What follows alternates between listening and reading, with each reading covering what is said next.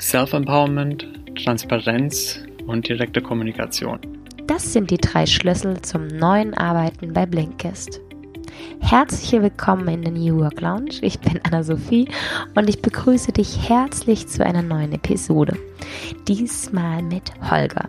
Holger Seim ist Gründer von Blinkist und es geht um seine Erfahrung rund um Holacracy, Leadership, Kultur und viel mehr.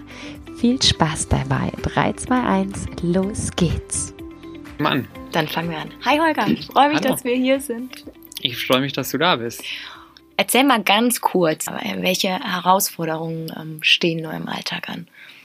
Viele, viele. Ähm, wir wachsen sehr, sehr stark. Wir wollen dieses Jahr von 100 auf 150 Mitarbeiter wachsen. Mhm. Ähm, mit so einem starken Wachstum ist es super schwierig, die Kultur beizubehalten oder das, was das positiv unserer Kultur ausmacht, beizubehalten, beziehungsweise so weiterzuentwickeln, dass es eben auch mit 150 Mitarbeitern noch funktioniert und Bestand hat. Mhm. Das ist so die größte Herausforderung. Jetzt weiß ich, dass ihr ja so die Experimentierfreudigen in der Vergangenheit auch wart und Mhm. ähm, dass ihr da, wo ihr jetzt steht, auch schon mal eine Reise hattet mit verschiedenen Resets. Vielleicht magst du mal ganz kurz zurückblicken, wo ihr angefangen habt, was Führung für euch bedeutet, ähm, ja, wo ihr an Grenzen gestoßen seid. Ja klar, sehr, sehr gerne. Also wir haben Blinkist in 2012 gegründet, mittlerweile Mhm. sechseinhalb Jahre her und haben so die ersten zwei Jahre einfach so gemacht, also ohne ähm, groß über das Wie nachzudenken, einfach nur versucht, eine App zu entwickeln, die Inhalte zu schreiben, die wir anbieten, das Ganze zu vermarkten und die Sachen einfach pragmatisch so zu machen, wie wir gerade, ähm, wie uns gerade der Sinn danach stand. Und haben dann irgendwann nach zwei Jahren gemerkt, dass wir durch dieses einfach mal so machen so eine ziemlich klassische Hierarchie hochgezogen hatten Mhm. im Team. Also dass wir waren vier Gründer, dass jeder Gründer seine Abteilung hatte mit seinen Mitarbeitern, dort die Entscheidungen getroffen hat, eher top-down äh, gemanagt hat und das war für Mitarbeiter nicht sehr ähm, sehr toll, weil man konnte wenige Entscheidungen treffen und musste immer fragen oder ähm, ja, hat, war nicht empowered, die Entscheidung selbst zu treffen, explizit. Ähm, für uns Gründer war es nicht super, weil wir das Bottleneck waren und es hat sich auch irgendwie so eine, ja, so eine Mini-Konzernpolitik äh, eingeschlichen. Dann Mhm. gab es so Grabenkämpfe, wer hat jetzt wie viele Mitarbeiter und zwar alles irgendwie, also Wie viele Mitarbeiter wart ihr zu dem Zeitpunkt? da waren wir vielleicht zwölf bis fünf, inklusive Okay. Praktikanten, Werkstudenten, vielleicht Mhm. 15. Mhm. Und das ist jetzt vielleicht alles ein bisschen überspitzt dargestellt. Die Stimmung war gut. Wir waren, wir waren ein kleines Team, 15 Ja, ja. Leute. Es war alles sehr agil, aber wir haben irgendwie gemerkt, Moment mal, wenn wir jetzt nicht aufpassen und das jetzt nochmal weiterdenken und mal zwei oder mal drei nehmen, dann sind wir irgendwie irgendwann wie ein Konzern, der wir nie sein wollten, von dem wir ja weggelaufen sind. Und haben dann geschaut, was gibt's äh, für Organisationsformen, die besser zu uns, uns passen. Und dann ich, Holacracy. Genau, da sind wir auf Mhm. Holacracy gekommen. Mhm. Einer meiner Mitgründer, der Sebastian, hat sich dann da ein bisschen reingelesen, fand das spannend und hat das dann mal bei sich im Team, in dem Content-Team eingeführt, getestet. Das hat gut funktioniert und irgendwann haben wir es ausgerollt in die ganze Company. Zu einer Zeit, wo wir ja zwischen 15 und 20 Mitarbeitern waren Mhm. und dachten dann, super, jetzt haben wir es gefunden. Und wir haben, das ist vielleicht wichtig dazu zu sagen, wir haben jetzt nicht Holacracy in Reihenform, wie es im Buch steht, ähm, eingeführt mit einer 40-seitigen Constitution, sondern eine etwas schlankere Form von Holacracy. Wir haben das Mhm. genommen, an was wir glauben, was wir gut fanden ähm, und haben das Blinkracy genannt, also unsere Adaption von Holacracy. Mhm. Ähm, und sind damit dann zwei Jahre ähm, ganz gut gefahren oder anfangs gut gefahren und dann wurde es immer schwieriger. Wir sind dann von 15 auf 35 gewachsen, also haben die Organisation nochmal verdoppelt ähm, in 2016 und durch dieses Wachstum, ähm, dadurch, dass wir neue Mitarbeiter ongeboardet haben, gab es immer mehr Unklarheit. Was ist Blinkracy? Ähm, was, äh, inwiefern ist es Holacracy? Was ist anders? Was darf ich zum Beispiel als Führungskraft in einem ähm, in einer Organisationsform, die sehr sehr viel Wert auf dezentrale Entscheidungen legt und, und Self-Empowerment? Ähm, was muss ich mit wem abstimmen und und und. Es gab Mhm. am Ende 35 Mitarbeiter, die und, und unter den 35 Mitarbeitern gab es wahrscheinlich zehn verschiedene Interpretationen, was jetzt eigentlich Blinkracy ist. Und ob wir jetzt Blinkracy machen oder Holacracy. Manche haben das Buch gelesen, manche haben einen Blog gelesen, ähm, manche haben die Blinks gelesen und jeder hatte irgendwie eine andere Vorstellung. Ja. Und das hat uns am Ende mehr geblockt, als dass es uns geholfen hat, weil es Unklarheit war, äh, zu viel Unklarheit gab. Und zu oft, wenn wir vor dem Problem standen, Leute sich gefragt haben, ähm, was müssen wir jetzt tun, damit es konform mit unserer Organisationsform ist, anstatt sich einfach zu fragen, wie lösen wir das Problem. Mhm. Und es ging zu Lasten von, ja, viele Leute wurden unzufrieden, sondern haben uns zu sehr um mit ähm, uns zu sehr mit uns selbst beschäftigt. Und dann kam die bewusste Entscheidung für das Blinkist Operating System, eure eigene Organisationsform, bei der ihr am Ende die Deutungshoheit habt und es eben kein Buch oder kein Blogartikel darüber gibt. Wie können wir uns das Blinkist Operating System vorstellen? Also das hat äh, drei Ebenen oder drei ja, Kreise. Im Kern stehen Werte. Mhm. haben uns gefragt, wie arbeiten wir gerade zusammen, was ist uns wichtig und haben dem Worte gegeben. Mhm. Und dazu zählen unter anderem die drei Schlagworte, die du am Anfang genannt hast, Self-Empowerment, Transparenz und direkte Kommunikation. Ja. Hm. Lass uns mal auf die zweite und dann die dritte Ebene des Blinkist Operating Systems eingehen. Die zweite Ebene sind eure Guiding Principles. Nenn mal Beispiele für eure Guiding Principles. Die ähm, Guiding Principles, die, die sind dann schon länger, die habe ich jetzt nicht auswendig gelernt, weil es ähm, längere Texte sind, aber ich ähm, kann dir gerade mal eins, ähm, eins hier raussuchen. In unserem Wiki ist das alles ähm, schön, ähm, schön dokumentiert. Ähm, Mission is defined, the rest is up to the circles. Ähm, das heißt, dass mhm. wir einmal die Mission definieren, was ist der Purpose von einem Circle, wo wollen wir hin als Company oder als, als Team. Mhm. Das definieren wir einmal top-down vor. Ähm, mhm.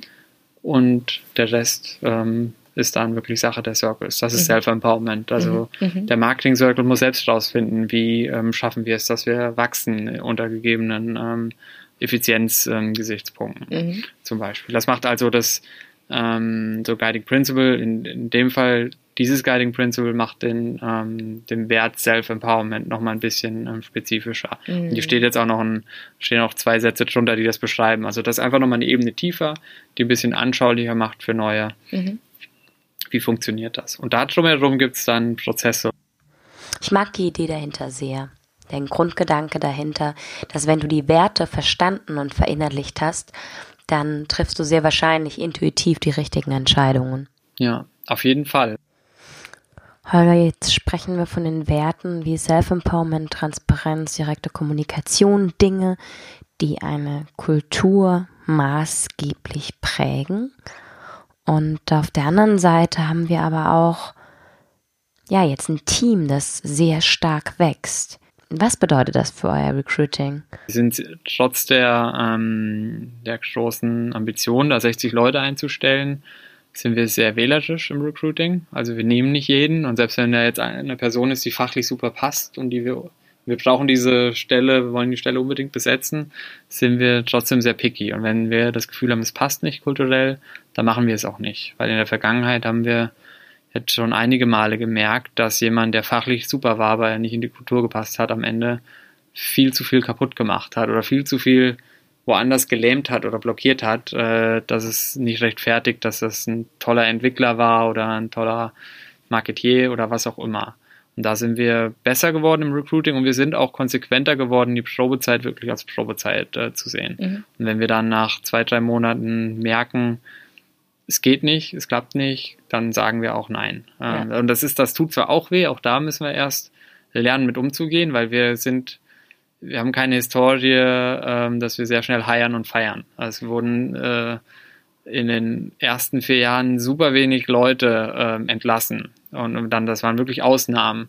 Mhm. Und jetzt in den letzten sechs Monaten kam das eben schon mal vor, dass mhm. jemand in der Probezeit wieder gehen musste. Mhm. Und natürlich, wenn man 60 Klar. Leute heiert, ist die Wahrscheinlichkeit größer, dass irgendjemand dabei ist, der nicht passt, als wenn man 10 Leute heiert aber das damit dann umzugehen, das zu lernen, diese Tension, äh, ja, dieses, diese ja. negative Energie auszuhalten, das müssen wir erst lernen. Mhm. Drei Dinge, die du mit auf den Weg geben darfst zum Abschluss. Puh, das ist eine gute, gute Frage, viele gute Fragen. Was sind so die Dinge, die für dich, wenn wir sagen, wir wollen ähm, ein Cultural Change machen und eine Agile Transformation machen, was ist für dich so maßgeblich zusätzlich entscheidend. Also ein wichtiges Learning und ein Ratschlag, den ich dann mit auf den Weg geben würde, ist, äh, Change fängt bei einem selbst an. Man muss selbst bereit sein, äh, den Change, den man sehen will, vorzuleben und auch sich selbst zu ändern. Ich glaube, ja. gerade in Konzernen, da will man agiler sein, aber dann wollen die Manager trotzdem die Macht haben. Also mhm. dann zu sagen, okay, ich gebe Macht ab, ich nehme mich selbst nicht so wichtig und, und lass mein Ego, leave Egos behind, ist auch einer unserer Werte. Mhm. Und, und ähm, äh, lasse mein Ego zurück sozusagen und, und stelle den Team Purpose vor oder den Unternehmenspurpose vor, meinen eigenen äh, Ambitionen. Das ist super wichtig und ich glaube, daran scheitern die meisten Change-Projekte, dass am Ende jeder sagt, ja, ich will das jetzt, will jetzt hier toll agil werden, aber dann nicht bereit ist, selbst dafür auch was abzugeben äh, oder selbst ja. was zu ändern. Ich habe das aktuell in sehr vielen Beratungsprojekten, dass wir Skillset und Toolset hinbekommen. Also wir wissen, wie es funktioniert. Ja.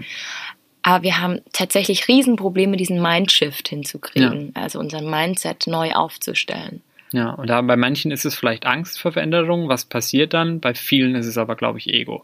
Mhm. Da, weil sie was aufgeben dann oder weil sie irgendwie was, was sie jetzt haben, dann nicht mehr so kontrollieren können. Ähm, und da muss man bereit sein für.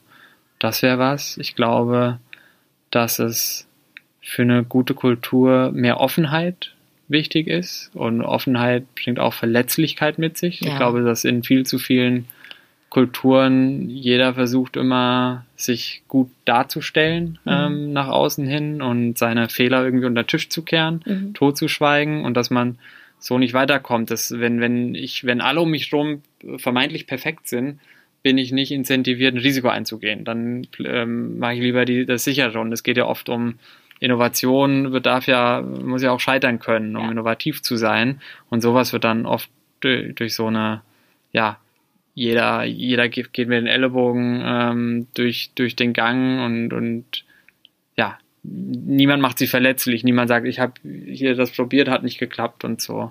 Das ist was, was ich wichtig finde, was ich auch versuche vorzuleben hier bei Blinkist. Ähm, und was drittes, das ist jetzt weniger ein Ratschlag als oder doch ähm, ja realistische Erwartungen haben. Wir haben hier, wir können ja äh, bei Blinkist super tolle Sachen machen und wir konnten von dem System 1 zum System 2 zum System 3 äh, wechseln, weil wir ein sehr junges Team haben, weil wir A damals noch nicht so groß waren, ja. B dass das äh, Team sehr jung war und dementsprechend auch ähm, agil, sich einfach mal von heute auf morgen was Neues zu probieren. Und in größeren Konzernen, die einfach schon eine Historie haben, die tausende von Leuten sind, da kann man einfach das nicht so schnell. Also ich, ich sehe es ja jetzt schon bei uns. Wir können jetzt ein Team von 120 Leuten nicht mehr so einfach ähm, von links nach rechts drehen wie damals ein ja, Team klar. von 10 Leuten, ja. weil sich manche Dinge haben dann einen Beharrungseffekt und ähm, selbst als Gründer hat man gar nicht mehr so den Impact und Einfluss, wie man manchmal denkt, weil halt alle, weil die Kultur am Ende so stark ist, dass man da gar nicht gegen ankommt, wenn man was ändern möchte. Und da braucht man, glaube ich, realistische Erwartungen. Da darf man nicht zu ungeduldig sein, muss im Kleinen anfangen und bei Verhalten anfangen. Also mhm. wie du ja gesagt hast, Skills und Tool, äh, Skillset, Toolset Kriegen ist super, aber Verhalten. Man muss ja am Ende Verhalten ändern, das, was die Leute jeden Tag machen, ja. um dann wirklich eine Veränderung hinzubekommen, die nachhaltig ist. Super. Ich danke mhm. dir für den Einblick sehr, sehr in gerne. die Welt von Blinkist und in, in euren Erfolgsweg. Und ich hoffe, dass es genau so weitergeht. Vielen, vielen Dank. Das hoffe ich auch. Ja. Alles Gute, Holger. Dankeschön. So, das war meine Folge mit dem lieben Holger. Leider mussten wir aufgrund von einem ja, kleinen Technikproblem an diesem Tag es war nicht nur eine böse Erkältung mit dem Spiel, sondern tatsächlich auch ein absolutes Technikchaos. Die Bereiche Onboarding und Leadership Principles rausschneiden. Wenn du Lust hast, mir darüber zu erfahren, lass es mich gerne wissen. Nimm Kontakt mit mir auf. Holger und ich stehen im regen Austausch und dann gibt es bald mehr zu diesen Themen. Ich wünsche dir alles Gute. Bis dahin, deine Anna-Sophie.